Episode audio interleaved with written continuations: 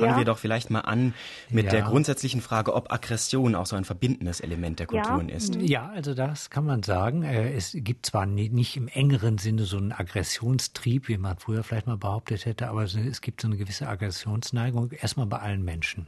Dann kann man feststellen, dass die tendenziell bei Männern höher ist als bei Frauen. Also wenn wir Aggression jetzt auffassen, nicht jetzt äh, besondere Formen wie Aggression mit Worten oder Witzen oder so, gibt es das ja auch, sondern wenn die wirklich physische, körperliche Gewalt, die Tendenz ist bei Männern eindeutig quer durch alle Kulturen gleich.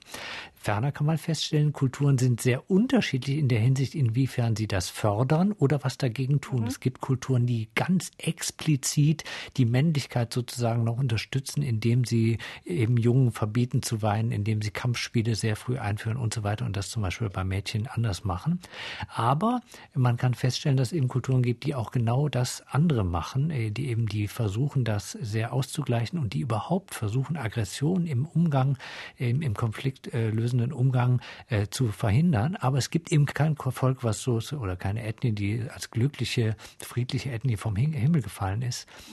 Das finde ich die eigentlich interessante Einsicht. Da müssen alle Kulturen explizit was gegen tun.